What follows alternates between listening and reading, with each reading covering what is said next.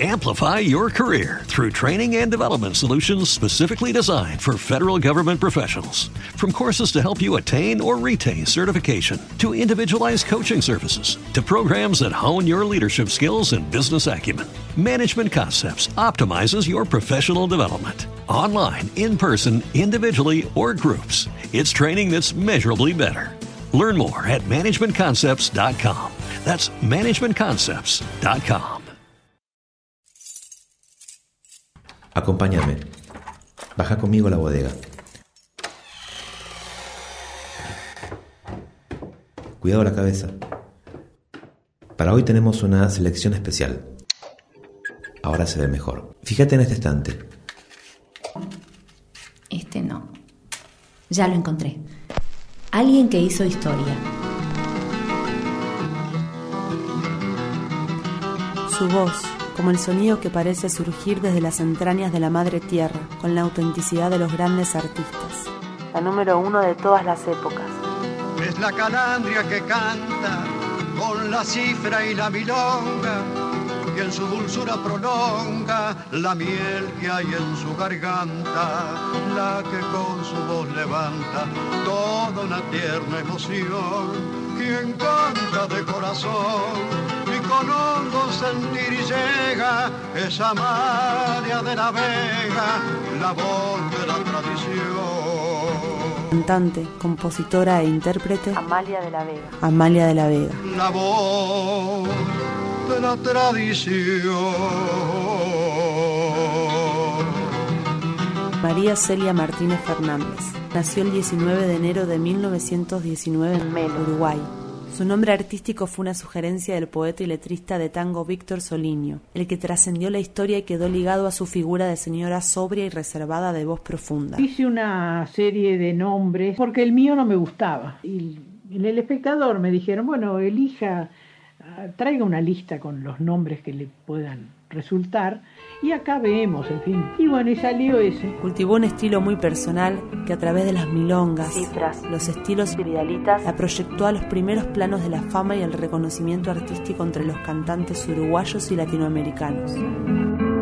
Mati amargo que naciste en la rueda del fogón, derramando tradición entre un estilo y un triste.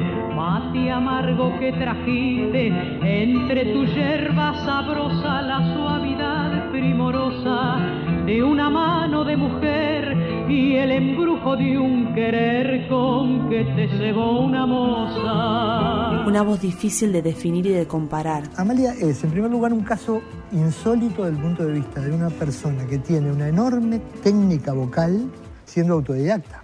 En general lo que pasa es que los autodidactas pueden tener una enorme capacidad de transmitir sensiblemente, pero en detrimento de una técnica que solo se adquiriría estudiando. Amalia no, Amalia tiene una técnica impecable siendo autodidacta. Creo que lo, lo, nuestro, que es tan natural, debe representarse así, sin aprendizaje. ¿Cómo vas a enseñar tú a cantar un estilo? Eso nace contigo. Otra persona lo interpreta de otra manera y yo a, a la mía, y así creo que es una cosa. Una enorme compositora musical, no hacía textos, ella tiene pocos textos en su haber, pero musicalizaba a todos los grandes poetas de la época.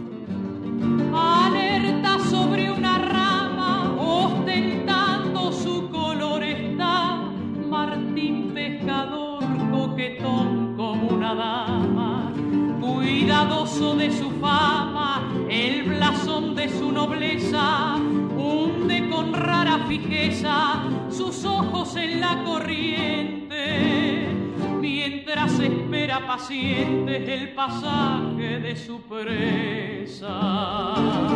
Su canto fue derramando tradición desde muy joven. Debutó en 1942, con 23 años, en Radio El Espectador.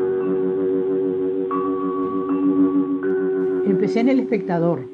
Estuve muchos años ahí, más de 10 años, después pasé a Carve. Para una noche de Armiño, la yerba de los gauchos, llegan canciones de Pampa y Cielo. Con una voz de vocaciones folclóricas. Amalia de la Vega, secundada por las guitarras de Uruguay Zabaleta y Rubén Salón. Qué lindo se ha puesto el pago, ya no está triste el camino, surcos el curtido campesino. Después volví por un breve tiempo al espectador. Después ya no, nunca más. Tenía algunas salidas así por el interior y eso actuaciones simples. Iba y a un lugar determinado y volvía a un fin. Jerarquizó escenarios nacionales e internacionales, acompañada por las guitarras criollas que fueron motivo, siempre, de un gran amor y devoción.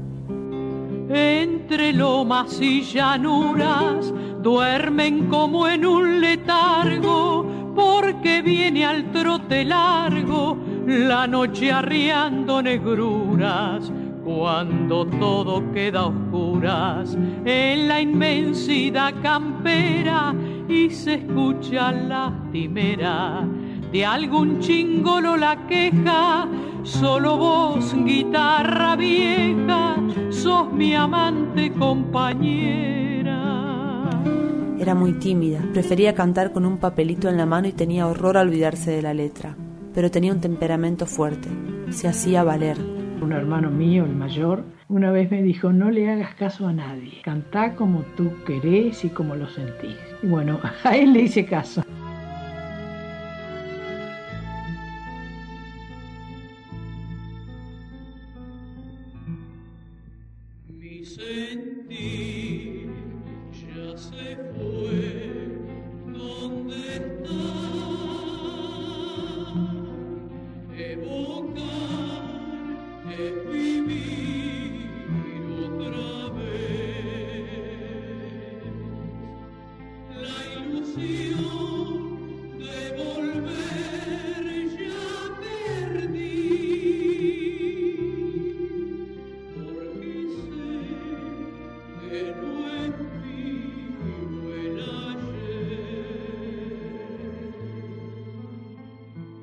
Porque aquel sueño tan tierno se desvaneció sobre el recuerdo ha quedado solo esta canción. La cantante murió en Montevideo el 25 de agosto del año 2000.